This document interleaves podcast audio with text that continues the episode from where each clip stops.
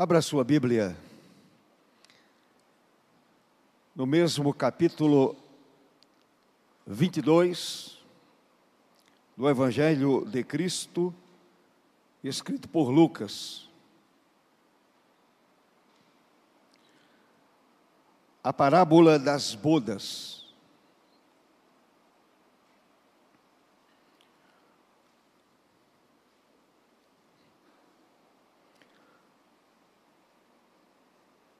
Fique com a sua Bíblia aberta. Nós vamos observar alguns fatos interessantes nesta parábola das bodas. Senhor Deus e Pai, vamos agora, segundo a tua vontade soberana, ministrar a tua palavra. Reconheço a minha grande limitação. E dependo inteiramente da ação poderosa do Espírito Santo. Ilumina a minha mente, ó Senhor. Aquece o meu coração. Põe fogo, Senhor, na minha alma, a fim de que a palavra seja compreendida, as lições sejam tiradas, teu povo despertado. A igreja compreenda qual é a sua missão, uma missão tão especial, a missão de propagar o reino de Deus, de anunciar a salvação mediante a fé na pessoa bendita de Cristo Jesus, nosso Senhor. Assim, ó Deus, eu oro, agradeço pelos méritos de Cristo, nosso Senhor. Amém. Glória a Deus. Meus irmãos, minhas irmãs, Muita gente confunde esta parábola de Mateus, capítulo 22, de 1 a 14,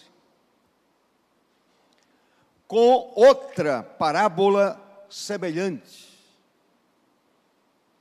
que encontra-se em Lucas, capítulo 14, 16 a 24. Ambas, as duas parábolas, usam como ilustração uma festa, cujo convite alguns convidados recusam e outros aceitam. Mas a semelhança termina aí. A semelhança entre as duas parábolas termina exatamente aí. As duas parábolas não são dois relatos diferentes das mesmas palavras de Jesus.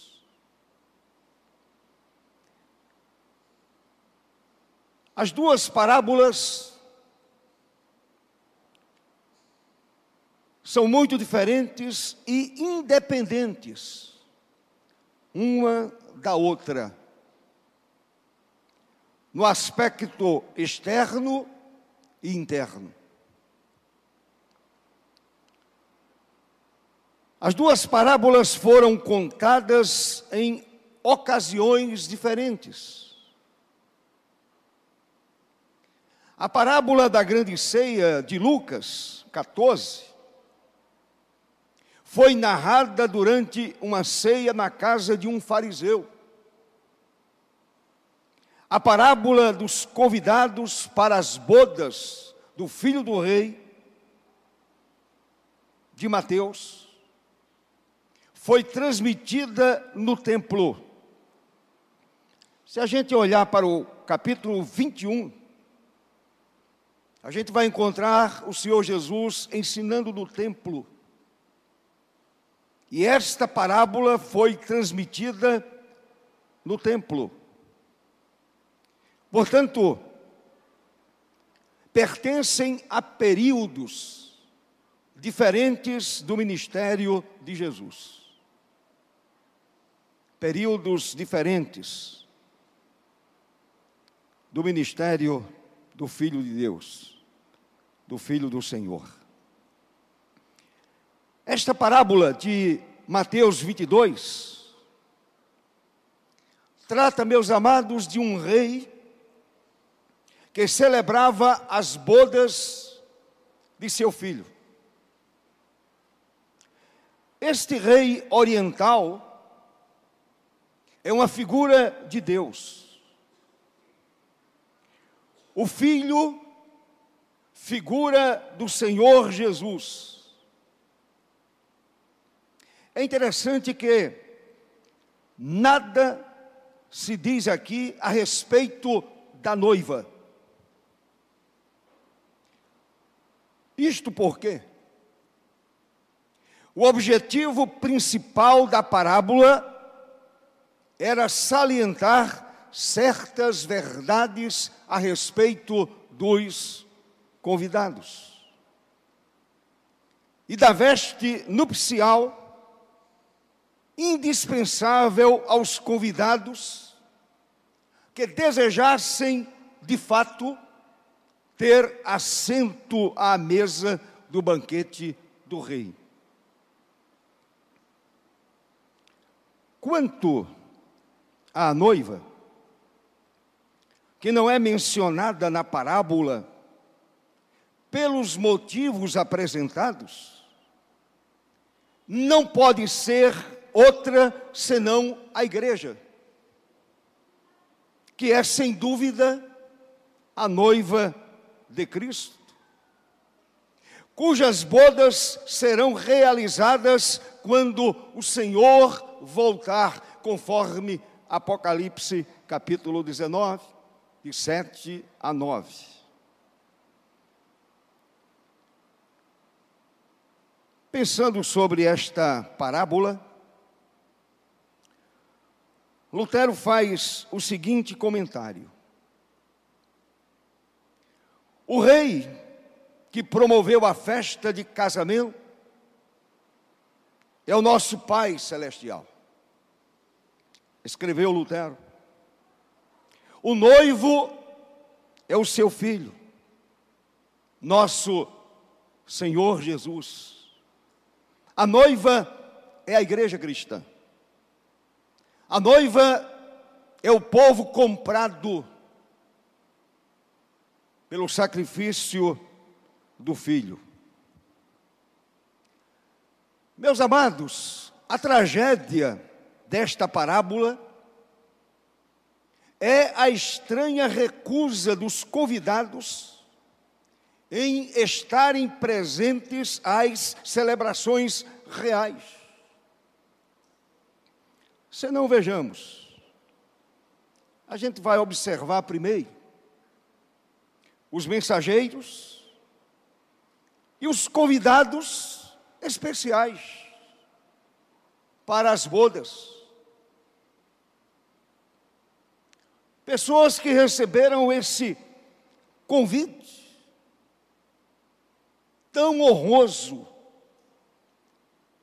um convite profundamente honroso, muito honroso. Meus irmãos, era costume entre os orientais fazer dois convites. A primeira vez o convite era geral, e esta foi a missão dos servos mencionados no verso 3. Olhe para o verso 3. Esta foi a missão dos servos mencionados neste verso de número 3. Eles foram enviados para fazer esse convite geral. Está escrito no verso 3. Então, enviou o rei os seus servos a chamar os convidados para as bodas. A segunda vez, outros servos avisavam que tudo estava preparado e que eram esperados para participarem da festa. É verdade que de pronto eles recusaram. Porém, o rei insiste. E dizendo agora, pela segunda vez, o segundo convite: tudo está pronto. Vocês são convidados para participarem da festa. Olhe para o verso 4. Diz o verso 4: enviou outros servos. Com esta ordem, era uma ordem. Dizei aos convidados: Eis que já preparei o meu banquete, os meus bois cevados, o cordeiro cevado, os animais cevados que foram engordados para esta ocasião tão especial. Os meus bois e cevados já foram abatidos, já foram mortos, e tudo está pronto. Vinde para as bodas. Meus irmãos, mais uma vez o convite é recusado. E foi considerado um insulto mortal desconsiderar o segundo convite. Insulto mortal.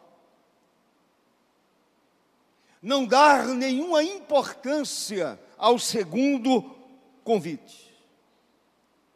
Mas deixe-me dizer uma coisa importante. Os mensageiros da parábola são os servos do rei, os quais representam os pregadores que Deus envia aos homens em nossos dias. Também naqueles dias, nos dias da igreja primitiva, com a mensagem da redenção, com a mensagem do Evangelho, com a palavra que poderia mudar para sempre a vida daqueles homens, e a palavra que hoje é anunciada e muda a vida daquele que crê. Agora, é um, há um detalhe importante, interessante.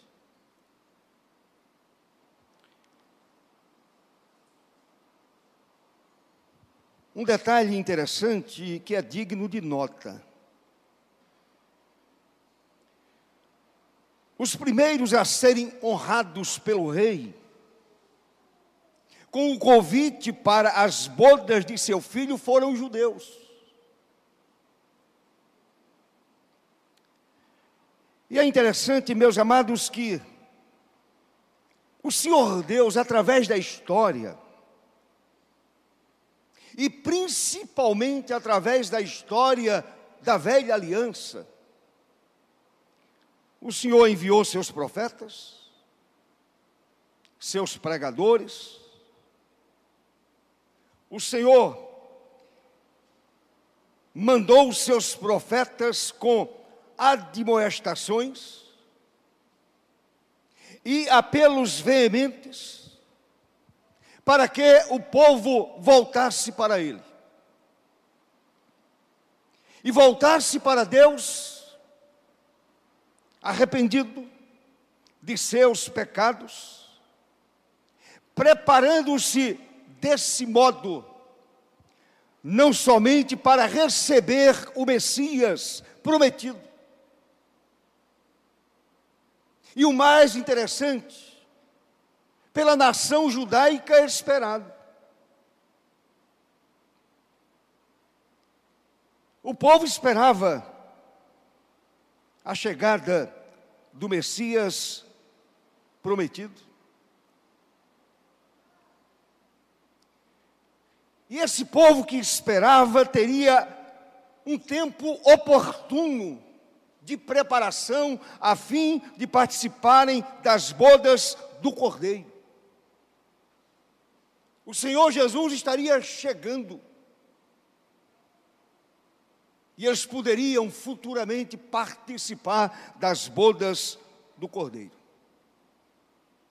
Portanto, o Evangelho foi primeiramente pregado aos judeus. Os primeiros convidados foram judeus. Mas, meus irmãos, houve rejeição. Se você olhar para João, capítulo 1, verso 11, João vai nos dizer: veio para o que era, para o que era seu veio para o que era seu e os seus não o receberam. O povo judeu recusou o convite eterno de Deus. Pesa sobre a nação judaica essa recusa ao convite eterno de Deus. Até hoje, a nação israelita, o povo judeu, continua rejeitando o convite do Deus eterno. Continua rejeitando o evangelho anunciado pelo Filho de Deus. Portanto, pesa sobre esse povo a recusa a esse convite eterno feito por Deus. A segunda coisa que eu quero destacar no texto, meus irmãos, é exatamente o procedimento e recompensa dos convidados para as bodas. Esses convidados especiais. Procedimento e recompensa dos convidados especiais para as bodas. A parábola nos mostra que os convidados recusaram o convite. E se foram? Um para o seu campo, outro para o seu negócio, como afirma o verso de número 5. Olhe para o verso de número 5. Eles, porém, não se importaram não se importaram com o convite feito pelo rei, não se importaram e se foram, um para o seu campo, vou cuidar do meu campo. Meu campo necessita de cuidados, eu vou para lá. Outro para o seu negócio. O mais importante para mim é o meu negócio. Não esse convite para as bodas do filho do rei. Meus irmãos, não resta a mínima, a mínima dúvida que essas pessoas se interessavam mais pelas coisas materiais do que pelas espirituais. Não há diferença entre essas pessoas e as pessoas da nossa geração. Pessoas que não se interessavam pelas coisas espirituais, estavam interessadas pelas coisas materiais. Vou para o meu campo, vou cuidar do meu campo, eu vou para o meu negócio, vou cuidar da minha loja, é de lá que eu tiro o sustento, é do campo que eu tiro o pão, e ponho sobre a minha mesa, portanto, não estou interessado nesse convite feito pelo rei para as bodas do seu filho. Meus irmãos, esta é a classe dos indiferentes em relação às coisas de Deus e do céu. Pessoas indiferentes os quais, sendo surpreendidos pela morte nesse estado de indiferença espiritual, estarão perdidos para sempre. Essa é a grande questão. Se a pessoa é surpreendida pela morte física e a sua vida espiritual nunca aconteceu, pelo contrário, sempre foi uma pessoa indiferente à vida espiritual. Essa pessoa estará perdida para sempre. Recusou o convite, abusou do convite, menosprezou o convite.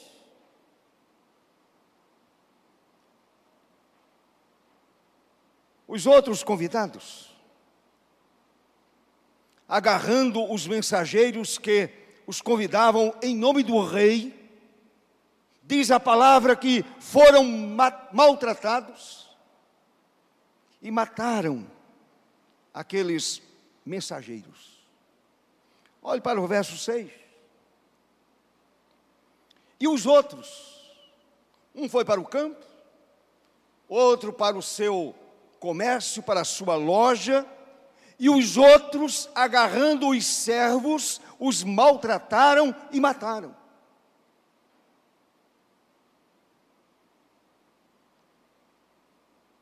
Certamente bateram,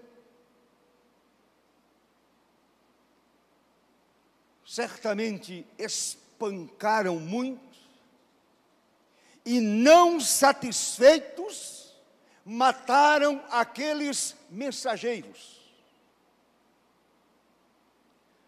Se a gente estuda a história da igreja, meus queridos irmãos, quantos servos de Deus foram torturados e mortos?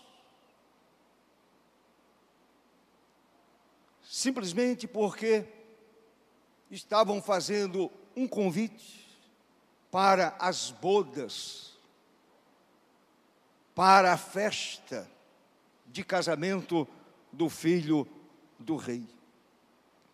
E os outros, agarrando os servos, os maltrataram e mataram. Meus amados, estes dois versos deixam claro, deixam muito claro que há dois tipos de pessoas que não aceitam o convite. No passado e no presente dois tipos de pessoas que não aceitam o convite: os que não se importam, isto é, os que não estão propriamente contra, mas amam mais ao mundo do que ao Evangelho. Não se importam.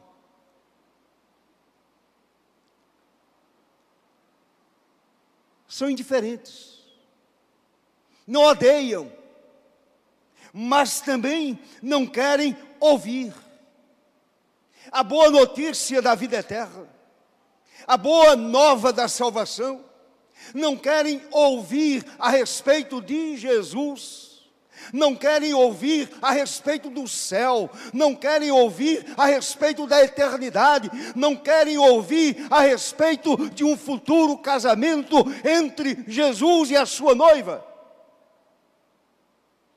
São indiferentes. O segundo grupo são os que odeiam a mensagem redentora e os seus mensageiros.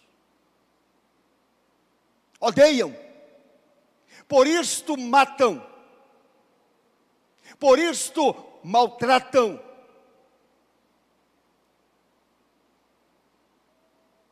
Você já imaginou o que está acontecendo com os irmãos no Afeganistão? Uma missionária nossa foi tirada de lá, só com a roupa, deixou tudo. E lá ficaram os seus discípulos. Aquelas pessoas que foram evangelizadas. E ela disse que um derramamento de sangue deverá acontecer. E muitos crentes vão padecer, muitos crentes serão martirizados.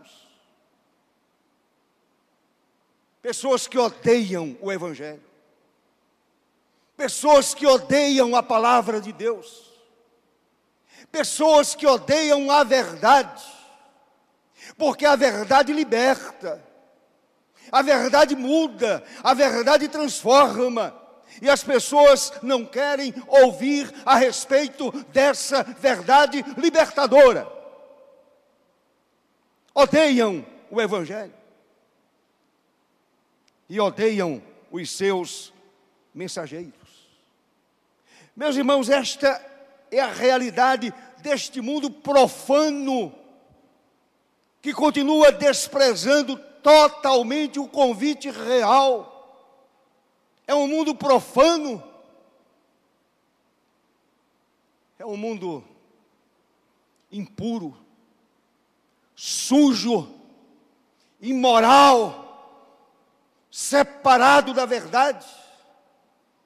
É um mundo depravado, pessoas totalmente depravadas, que odeiam a verdade, que odeiam o Evangelho, que odeiam os mensageiros da cruz. Paulo já dizia que a palavra da cruz é loucura para aqueles que se perdem, para aqueles que estão fora do pacto, para aqueles que estão perdidos nos seus pecados. Esta é a realidade do mundo. Pessoas que não estão interessadas no convite real e dá prosseguimento à, à vida rotineira, como se nada importante estivesse acontecendo.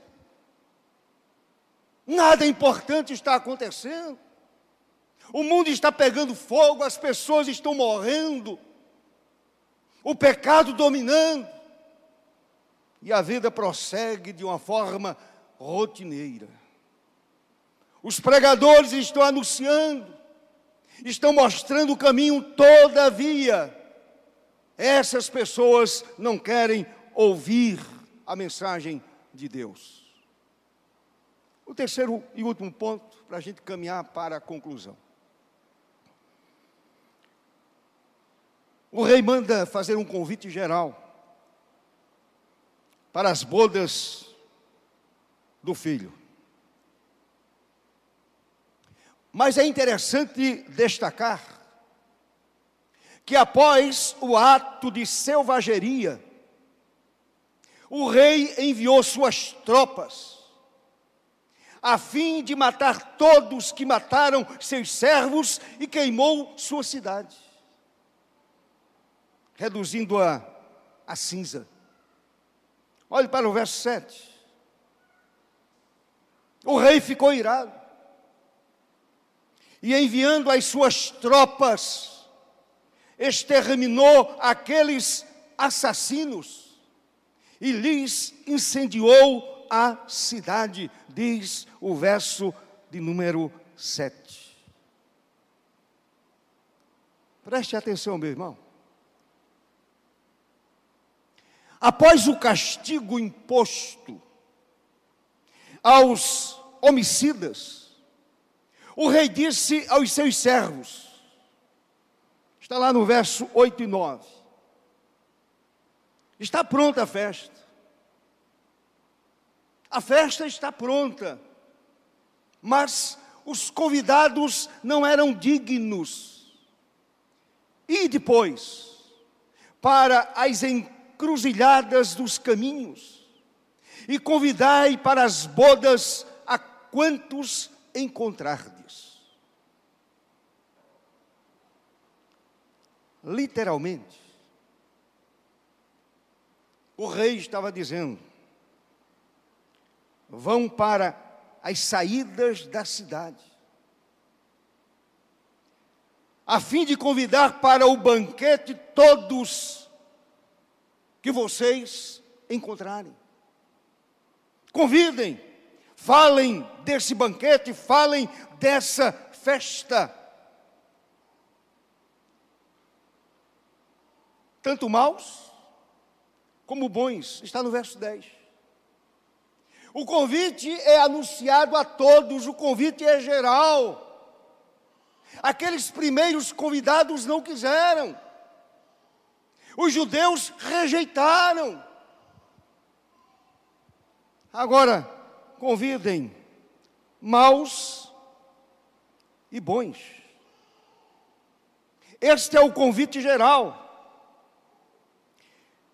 E por isto mesmo devia ser feito nas saídas da cidade, porque ali o povo do interior, vindo de várias, de várias direções, podia ser visto e convidado. A pregação seria feita, o evangelho seria anunciado. Os servos não deviam fazer distinção entre os transeuntes quer quanto à classe social, ou mesmo quanto ao caráter. Não interessa se é pobre, se é rico, se o caráter é duvidoso, o convite é geral, o convite é feito a todos, sem distinção, sem nenhuma distinção. Desse modo, olhe para o verso 10.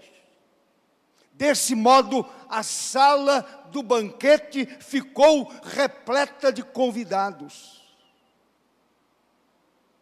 Aquelas pessoas que ouviram, aceitaram o convite e a sala do banquete ficou repleta de convidados. Deixe-me dizer algo importante, meu irmão. É esta ordem dada por Cristo aos seus discípulos, quando os comissionou a pregar o Evangelho. Esta é a ordem. Saiam, preguem, divulguem, falem a respeito do reino, falem a respeito do rei, falem a respeito do filho do rei, falem a respeito das bodas. Falem a respeito da eternidade, apresentem o Evangelho. O Senhor disse: Ide por todo mundo e pregai o Evangelho a toda criatura. Quem crer e for batizado será salvo, quem, porém, não crer será condenado. Quando os judeus recusaram entrar a palavra diz que publicanos e pecadores entraram. Publicanos eram judeus desprezados pelos outros judeus, porque cobravam impostos para uma nação opressora, no caso Roma. E a Bíblia diz que publicanos e pecadores entraram. Quando o povo judeu rejeitou o evangelho, Deus voltou-se para os gentios, louvado seja Deus. Se você olhar para Mateus 8, 11, você encontra esta verdade. O povo judeu rejeitou o convite do rei, rejeitou o convite do Senhor, rejeitou o convite da mensagem da salvação. Meus irmãos, eu quero concluir essa palavra. A conclusão da parábola merece uma atenção especial, porque é importante salientar que quando o rei soube do sucesso alcançado pelos seus servos, a pregação foi feita, ou o convite foi feito, pessoas de várias classes sociais, pobres e ricos, pessoas de caráter duvidoso.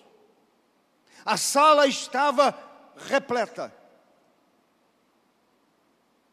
Os seus servos trouxeram um grande número de convidados para as bodas do filho do rei. Olhe para o verso 10. A sala do banquete ficou repleta de convidados. Aí a palavra diz que o rei entrou para observar os que estavam à mesa. Eu vou olhar para os meus convidados. Notou ali um homem que não tinha veste nupcial. Era diferente dos demais. Todos usavam a veste nupcial, como diz o verso 11 somente uma pessoa não usava a veste nupcial. Verso 11. Entrando, porém, o rei, para ver os que estavam à mesa, notou ali um homem que não trazia veste nupcial. Deixe-me dizer uma coisa a você, meu irmão. De acordo com o costume oriental, a veste nupcial era oferecida pelos próprios reis, que tinham em seus palácios, em grande quantidade, para oferecer aos convidados. O convidado nem precisava levar a sua veste nupcial.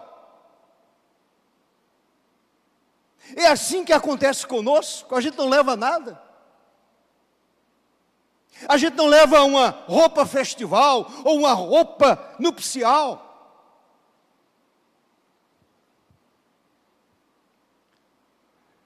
Essa veste essa roupa nupcial representa a excelência do caráter cristão do novo homem que se veste da retidão de Cristo Jesus. Somos vestidos da retidão de Cristo, sendo por isso mesmo a veste nupcial, um símbolo da retidão de Cristo. Daí, meus irmãos, daí a pergunta do rei àquele homem. Está lá no verso 12. Olhe para o verso 12. Aquele rei diz: Amigo, amigo, como entraste aqui sem veste nupcial? Como conseguiste entrar nesta sala do banquete sem veste nupcial? E apesar da expressão de carinho usada pelo rei em sua pergunta, amigo, ele chama aquele homem que não estava vestido com a veste nupcial de amigo quebrando uma tradição. O homem emudeceu. diz o verso 12. Nada respondeu. O que é que me prova aqui? É prova inequívoca de que ali estava um convidado cheio de presunção. Como tem muita gente hoje dentro da igreja cheia de presunção. Infelizmente. Um sujeito cheio de presunção, que não procurou a veste nupcial, porque confiava na sua própria justiça e que por isso mesmo era indigno de participar das bodas. Ele confiava na sua justiça própria. Eu sou bom. Eu sou o cara. Eu estou aqui por conta dos meus méritos. Eu não preciso dessa veste nupcial. Por esta razão, o rei deu a ordem que está no verso 13. Olhe para o verso 13. Ordenou o rei aos serventes, uma ordem duríssima: amarrai-o de pé e mãos, e lançai-o para fora nas trevas, ali haverá choro e ranger de dentes. Quem rejeitou o convite não participa da festa. Quem rejeitou o evangelho não participa das bodas do cordeiro. Quem rejeitou a palavra vai sofrer. E o texto diz: ali haverá choro e ranger de dentes. Vocês lembram do rico? da parábola do rico e do pobre Lázaro. O sofrimento era tão intenso, tão profundo, que aquele homem disse: Senhor, manda que Lázaro molhe somente a ponta do seu dedo e venha refrescar a minha língua. Ali haverá choro e ranger de dentes. Este foi o seu castigo merecido. Nenhuma pessoa que ficará de fora das bodas do cordeiro poderá reclamar de Deus. Muito pelo contrário, vai reconhecer que Deus é de fato justo.